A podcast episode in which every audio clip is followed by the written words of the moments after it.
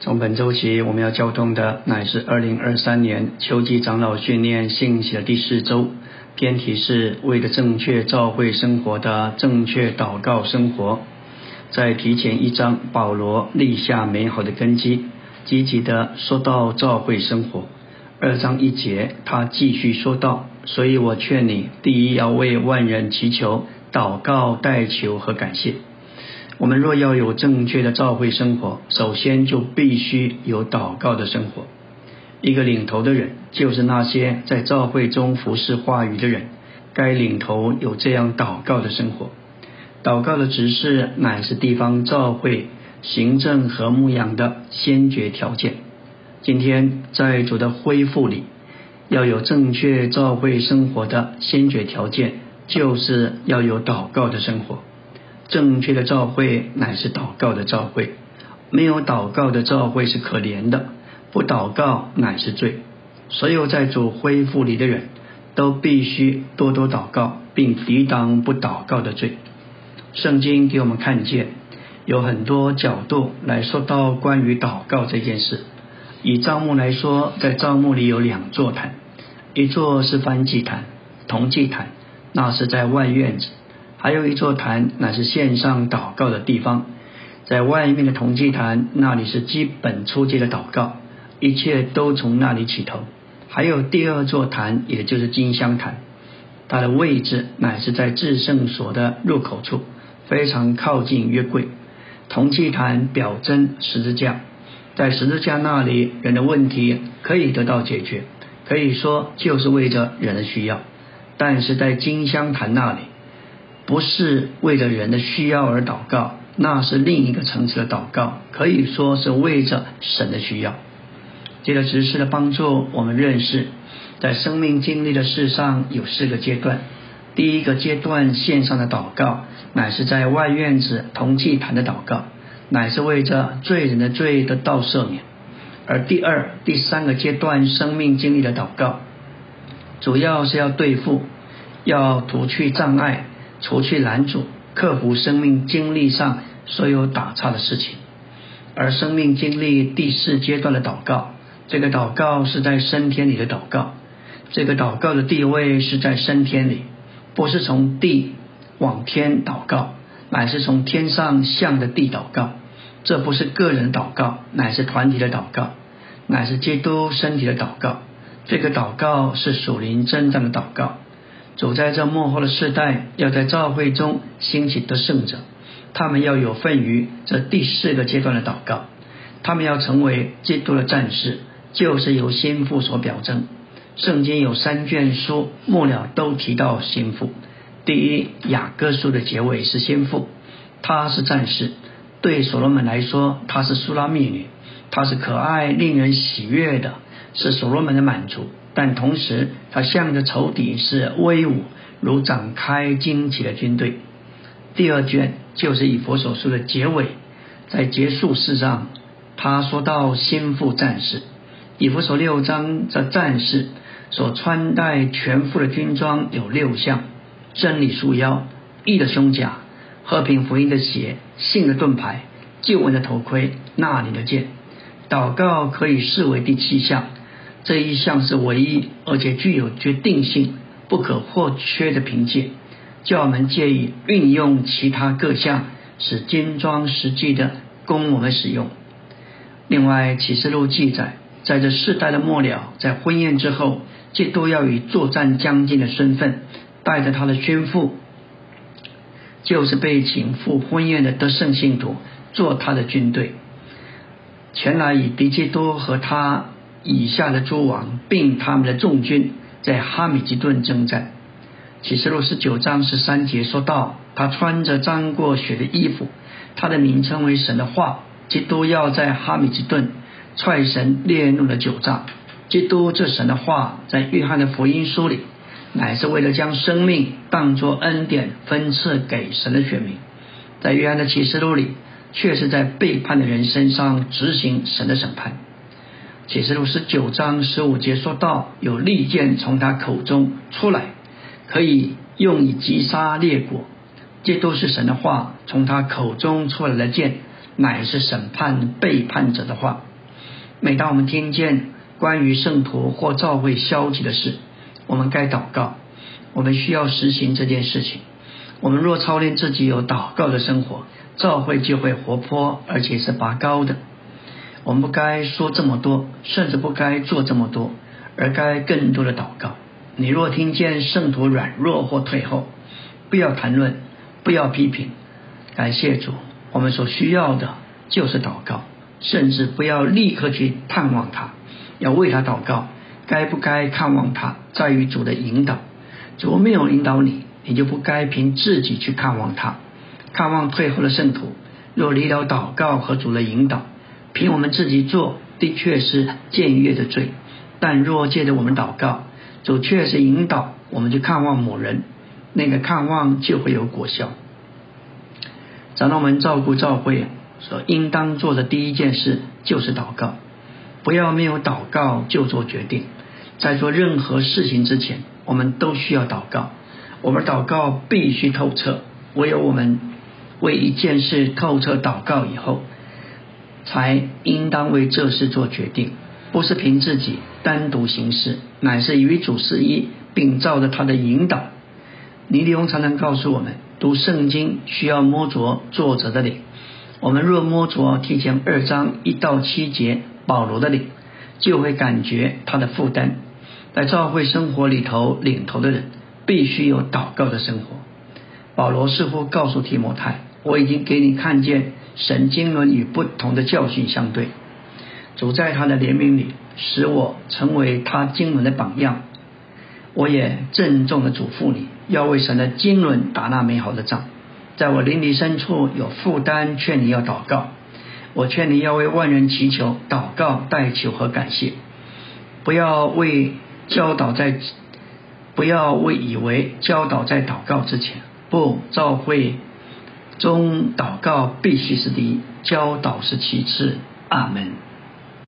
今天我们来到第四周周的晨星，说到圣经启示，神有一个永远的经纶，他要完成这个经纶，要借着人类历史中的每一个时代，每当时代转移，神要有所行动，他必须得着一般人成为他的凭借，他好在那个时代做他要做的事。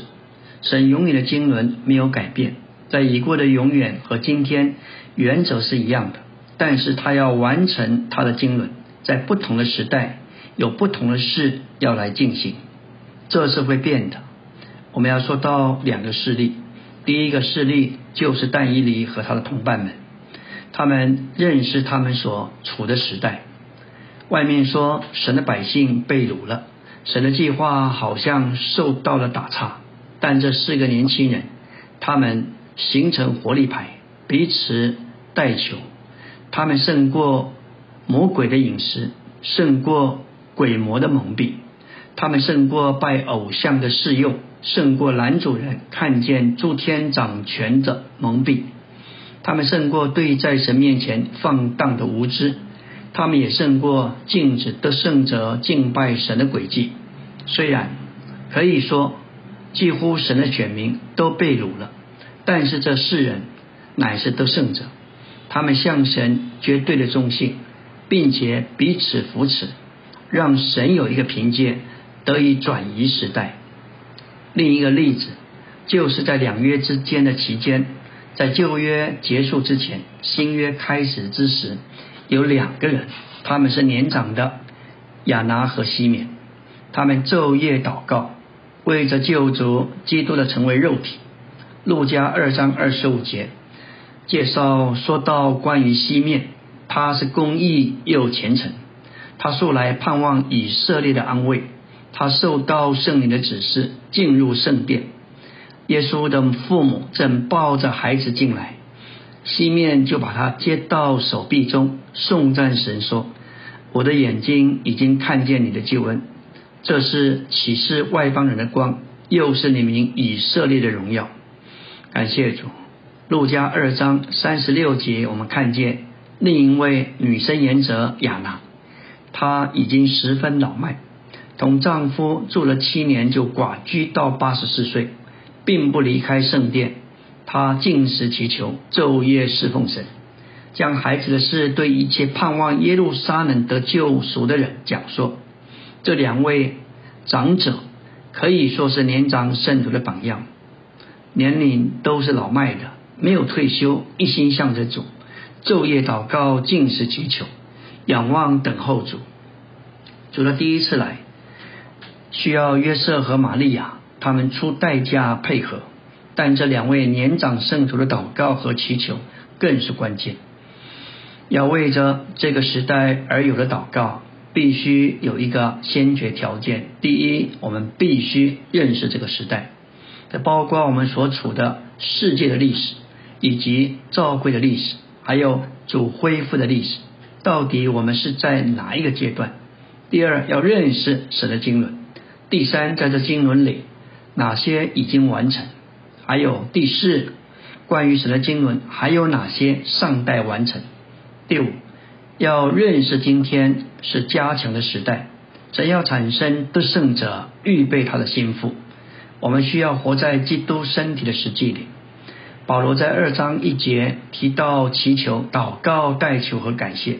祷告是一般的，带着敬拜和交通的成分；祈求是专一的，为了特殊的需要。代求原文有个人倾心吐意的亲近神之意，意思就是在神面前关心别人的事，为他们求益处。此外，我们也必须献上感谢。保罗提起祈求、祷告、代求、感谢，他的灵对祷告的重要是非常有负担。他要他亲爱的属灵孩子提摩太祷告，感谢主。我们要强调这个事实：唯有我们有祷告的生活，才能有正确的召会生活。我们该对祷告比工作更重要的事实有深刻的印象。但愿我们都学习这个功课，要有美好的召会生活的路乃是祷告，这是紧要的。我们的谈话若转成祷告，我们所在地的召会就会变化。在世界，保罗说。神愿意万人得救，并且完全认识真理。我们该为万人祷告，因为我们的救主神愿意万人得救，并且认识真理。神的愿望需要我们的祷告使其实现。神也愿意得救的人完全认识真理，真理就是实际，指着神话语所启示一切真实的事物。主要的是作为神具体化身的基督，以及做基督身体的召会。得救的人对这些事都该有完全的认识、完整的领会。保罗在八节说到：“所以我愿男人无愤怒、无争论，举起前色的手，随处祷告。”这里的手象征我们的所作所为，因此前圣的手表征前圣的生活，就是全，也就是虔诚的属于神。圣的生活，这样圣的生活加强我们祷告的生活。倘若我们的手，我们所作所为是不圣的，我们的生活就不是圣圣的，而为着神的，我们祷告就没有支持的力量，在祷告中就没有前身的手可以举起。八戒也劝弟兄们祷告，无愤怒，无争论。愤怒与争论杀死我们祷告，愤怒出于我们的情感。争论出于我们的心思，我们要有祷告的生活，并不住的祷告。我们的情感和心思必须规律到正常的情况，爱受到我们临终那里的管制。保罗所说不要有争争辩的争论，与他劝人举起前身的手是有关的。当我们闭上眼睛，该举起手来，就能祷告。感谢主，但我们若睁开眼睛看看别人，并争论他们的情况，我们就无法祷告。从经历中晓得，我们祷告生活会受我们情绪的影响。我们若不保守自己在正确的情绪中，祷告生活就会被置于死地。我们若要有祷告的生活，就必须学习不照着情绪或对别人发怒，凭着主的恩与我们的灵同在。我们必须操练严格的受到限制，特别是我们的情感。阿门。今天我们来到第四周周三的晨星，进入纲目第二大点。长老们要被神的指示所灌注，以照料教会，就必须有多而彻底的祷告，好进入读圣徒的实际里。正如旧约里的大祭司在神面前，凭着乌灵和土名读胸牌上的宝石一样。出埃及二十八章九到十节说，要取两块红玛瑙，在上面刻以色列儿子的名字。六个名字在这宝这块宝石上，六个名字在那块宝石上，都照他们生来的次序，要将这两块宝石安在以福德的两条肩带上，为以色列人做纪念时，亚伦要在两肩上担他们的名字，在耶和华面前作为纪念。两块红宝石是长方形，每块必须大到能够把以色列儿子的名字刻在上面。肩带位于以弗德的前幅与后幅在肩上相连的地方。以弗德表征基督与他的两种性情，神性与人性。基督这两种性情调在一起，金子是为了神的彰显，麻是为了人的彰显。大祭司的肩上所承担的两块红宝石，表征信徒，这包括我们在内。我们本是属地的泥土所造。只要我们重生了，我们里面至少就有一点的红宝石。最终，所有的泥土都要变化成为红宝石。我们天然人有两方面：神创造的方面和堕落的方面。我们这些天然的人，有一部分是神所造的，另一部分是因着堕落而有的。出于人堕落的东西必须被除掉，而出于神创造的东西必须与我们同在，而且要被变化拔高。因此，神在我们身上。的工作要完成两件事：第一，乃是要消除堕落的方面；另一面是拔高并变化我们与神创造有关的各方面。为的是叫我们成为宝石，当然要消除堕落的素质，变化且拔高创造的素质，这需要长的时间。有一天，我们要完全变化成为红宝石。我们对自己、对众生徒，应该有十足的信心和盼望。神的话终必要成就，最终我们都会成为完全纯粹的红宝石。在新天新地的新一路沙那里，所有在基督里的信徒都要成为宝石。乌领和土名放在胸牌里，胸牌不仅作为纪念，也成为决断的胸牌。这里乌灵的意思就是光，乃是一种照明物，安在胸牌里十二块宝石底下，能装油供燃烧，火来自祭坛。屋里有十二个照明物，照亮胸牌上十二块透明宝石中的一块，使宝石能够发出光来。屋灵预表基督作为光，作为照明者，借着那灵，也就是油和十字架祭坛的火而照耀。土名意思就是成全、完成者。胸牌十二块宝石上的名字，包含希伯来二十二个字母中的十八个。其余四个字母安在土名上，使土名成为成全，也成为完成者。借着乌灵照亮个别宝石，借着一些宝石变暗，全部二十二个字母就可用来拼出单字和句子。因此，在胸牌及附加土名上，能看见全部希伯来二十二个字母，正如英文打字机键盘上二十六个字母，可以用来拼出单字、片语、句子或段落。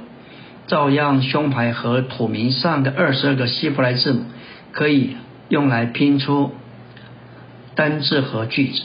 乌令和土名一起就预表基督是神的见证人，神的见证是神对他子民说话的凭借。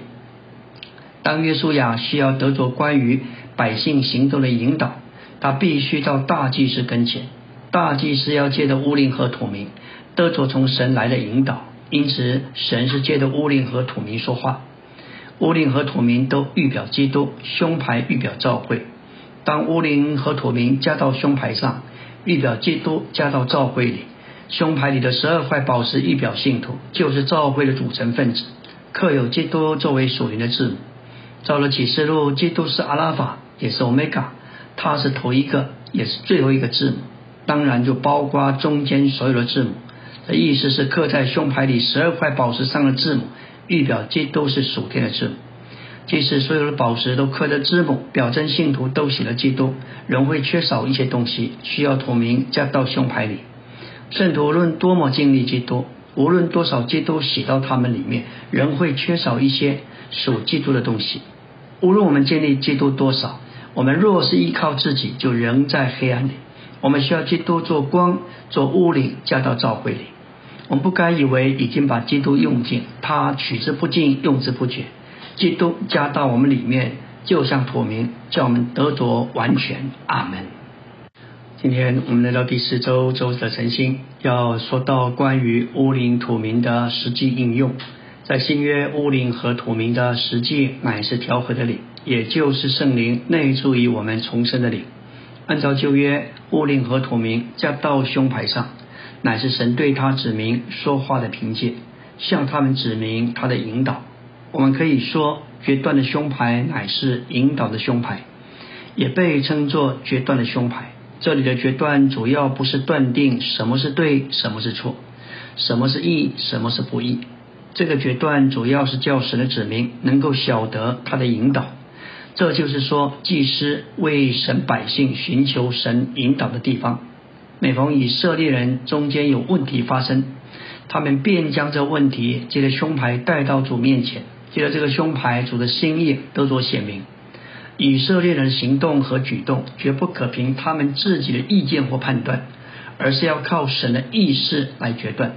那么他们如何能够明白神的决断？只有借着胸牌，他们才知道神对他们的行动有什么心意。乃是他们借着胸牌得着决断之后，他们才有所行动。祭司们借着在神面前读这些字母来断案。在属灵的经历中，我们要知道神的引导，就必须审判凡出于肉体、己救人和世界的一切。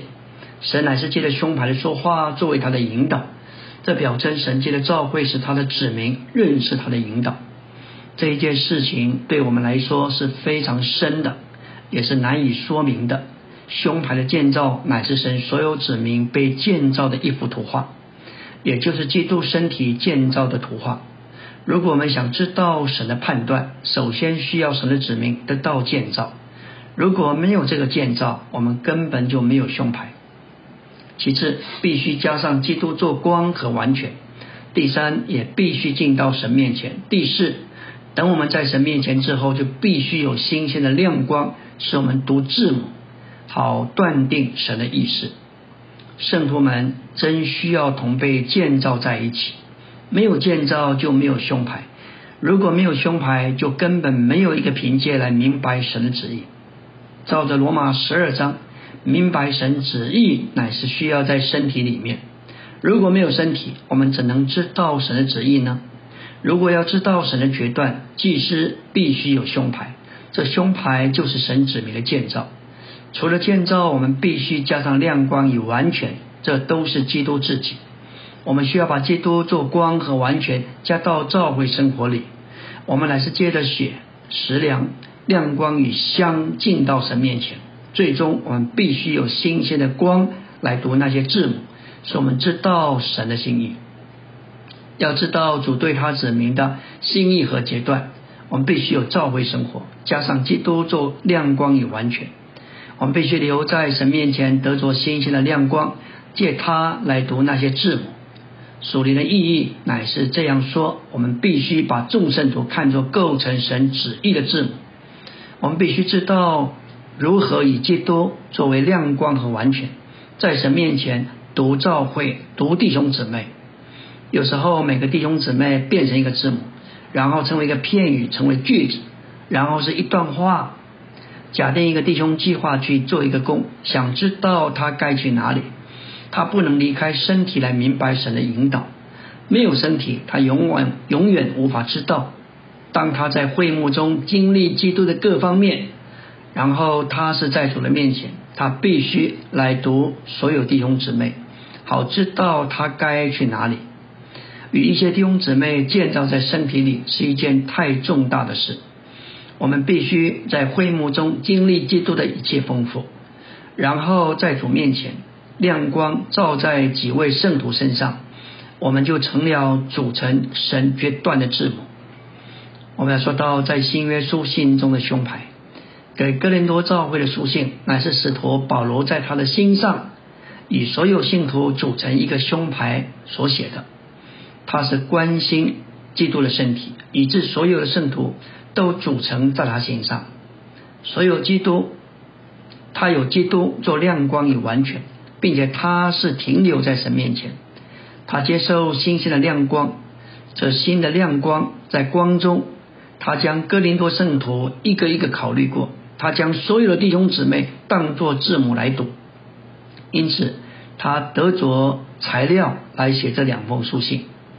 首先，他们在教会生活里被建造一起，并且所有的教会像胸牌上的材料一样被组成在他们的心上。他们的心是关心众教会众圣徒，他们有教会生活。也有基督做他们的亮光和完全，在主面前接受新的亮光，读众召会的光景，圣徒就成了字母给他们，成了他们写的书信。今天原则还是一样，如果想要知道神对他指明的旨意与决断，我们需要救赎、喂养、光照和建造，这一切使我们可以进到神面前。以基督做我们的亮光与完全，使我们知道神关于他百姓所做的决断。然后在我们中间，在我们身上才有胸牌，就是身体生活的建造。这成了我们知道神对他指明旨意的凭借。这一个会把我们带进征战去。这征战中一切的活动，必须按照这个胸牌而所得到的决断。因此。胸牌乃是祭祀体系中真正的中心和基本的要点。阿门。今天我们来到第四周周五的晨星，关于胸牌，今天我们如何实际的应用？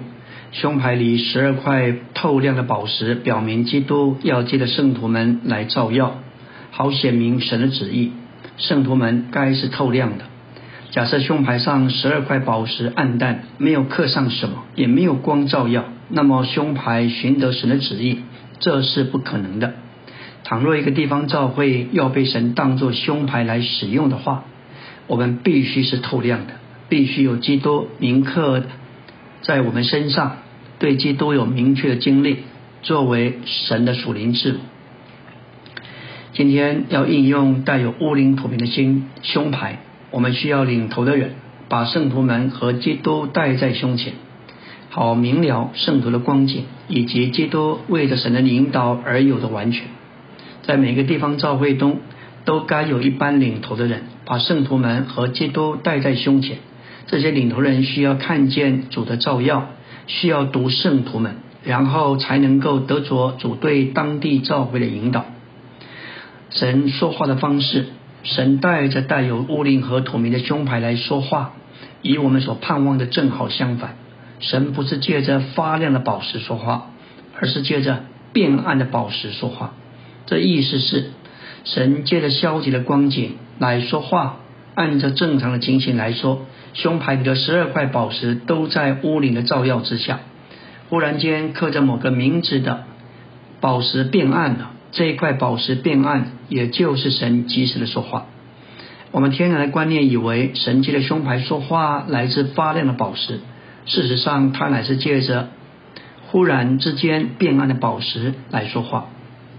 我们看保罗的书信，以及主在亚西亚七个教会七封书信的说话，都是根据这个原则写的。他们不是根据教会里积极的事情，乃是根据教会显出消极的光景而写。我们以保罗写哥林多人的头一封书信为例。如果没有哥林多教会中消极的事物，哥林多前书恐怕就写不出来。保罗照着他对哥林多消极的光景所读出来的，写了这一封书信。他思想那种光景，他就知道要写什么。虽然他的著作是基于消极的事情，但在这封书信里，他却把积极的东西、基督的丰富服饰给教会。今天基督徒的中间。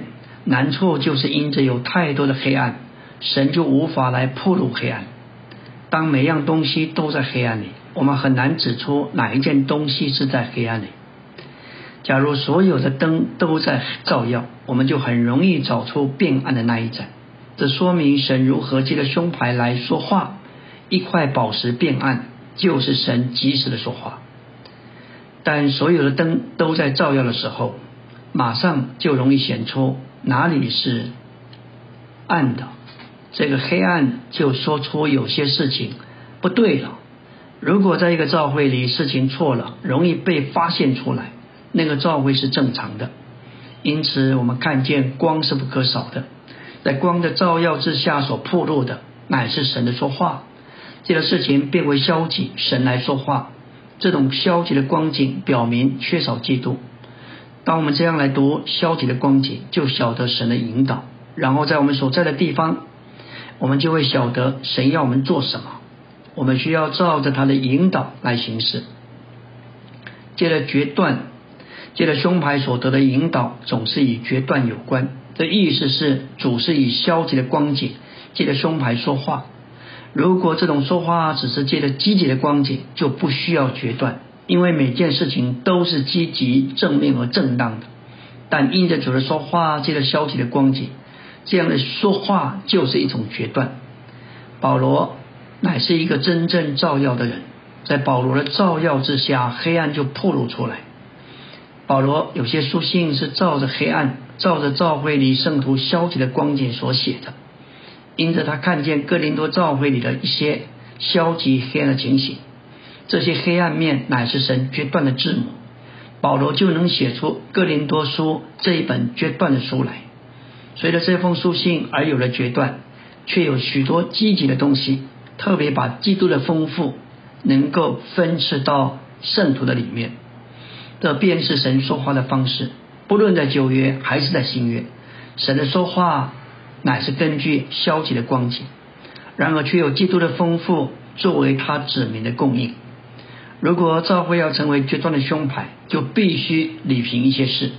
首先，我们需要被变化而透亮，然后作为属灵字母的基督。必须清楚、明确的铭刻到我们里面，这乃是对基督有充分的经历。因着缺少变化不够透亮，没有铭刻，没有光照，我们需要祷告，使我们成为透亮的，有更多的基督刻到我们里面。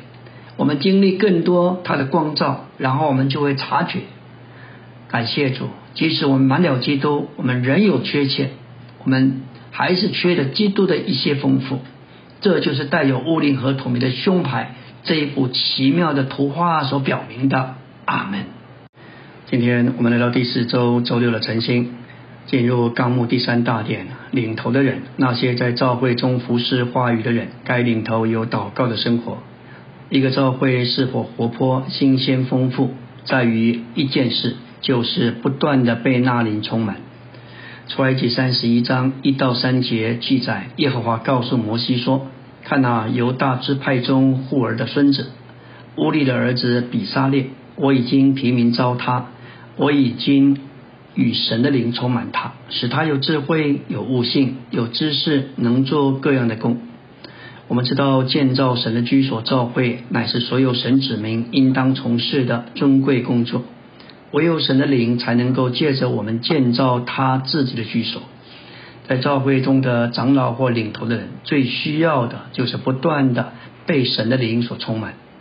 不用说建造新约的教会，甚至建造旧约的帐幕，非常强调神的灵的充满。帐幕事实上是神亲自设计，但是帐幕乃是神的子民建造的，他们需要被他所充满，就是被他的灵所充满。我们要不断的被那灵充满，就需要是乐意倒空并祷告的人。首先，我们要提到乐意的心。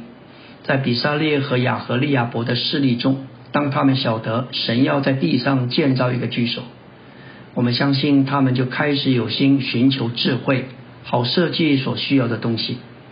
我们相信他们二人开始有乐意的心，为了神的居所做工，所以求。寻求智慧来设计所需要的东西。原则上，今天教会生活也是一样。如果你无心寻求主的心意，为教会生活扛起负担，神就无法由你发起什么事。神的发起常常是开始于我们的乐意。第二，倒空自己。神只要使用你，而不使用你所有的或你所能做的。因此，你必须倒空自己。倒空自己的意思就是向神完全敞开，真正向神敞开，意思就是倒空的。也许说你是敞开，但你却塞满了东西；也许说你向主敞开，可是你是敞开的，但你却不是倒空的。你从来没有卸下东西，你的那一部部分需要卸下，乃是你的才干、你的知识、你的智慧、你的教育。唯有你倒空的时候，神才能够进来充满你。当神充满你，乃是他的灵来充满你。说到不住的祷告。随时不住的祷告，我们必须祷告。我们如果能做事，我们就不需要多祷告。我们有自信、有知识、有办法、有才干、有力量。我们确信自己能掌控局面。我们需要倒空自己，因为知道我们所能做的都不算数。这不仅是神所弃绝的，更是神所定罪的。凡是救人所能做的，都是神所定罪的。我们必须认清这个点。然后我们就会看见我们需要神，并且随时不住的祷告。感谢主。假使我们不乐意、不倒空、不祷告，我们无法得到帮助，也无法对别人有帮助。我们都需要这三件事。我们必须向主祷告。主靠着你的怜悯，我是乐意的；因着你的恩典，我是倒空的。我完全倒空，向你敞开。我不愿意持守以往的经历，我要新鲜。当你这样随时不住的祷告，被他充满，我们就会经历智慧、悟性、知识像潮水一般临到。我们会知道如何以神圣的性情接触圣徒，如何以基督供应他们，如何以基督的救赎和神的审判来建造他们。感谢主。倘若我们缺少不住的祷告，在领头的事上就会非常贫穷。要在领头的事上经历丰富，我们必须乐意倒空且不住的祷告。我相信我们对这事有一些经历。每当我们被倒空，并且在祷告的灵里，我们在教会的聚会中站起来，就会觉得众圣徒也会觉得我们是活的，是新鲜的，是丰富的。我们若不在这样的光景中，我们也站起来，也许也说一点话，但会众会觉得这是来自旧人，是虚空的。我们接触人时，也许说同样的同样的话，同样的点，但是有的时候有结果，常常有的时候却没有生命。我们乐意倒空不住的祷告，就有智慧在神圣的性情里做工。将穷乏的人所需要的基督服侍给他们，而不是仅仅一般性的服侍。长老们来在一起的时候，应当祷告，不该谈谈仅仅谈论一些事情。我们需要祷告，将我们的心思、不同的见解祷告到一里。正确的说，我们应当把自己祷告到灵里。当我们在灵里祷告，就有同一的心思，并且就在一里。每当我们来在一起，应当把自己祷告到灵里，甚至在牧养、看望未得救的人或圣徒时，我们也该一直在祷告里。我们都经历，如果我们不住的祷告，我们去的时候就不会说我们原先以为要说的。借着不住的祷告，我们的灵得了释放，并且我们发现自己从灵里说话。基督徒生活乃是祷告的生活。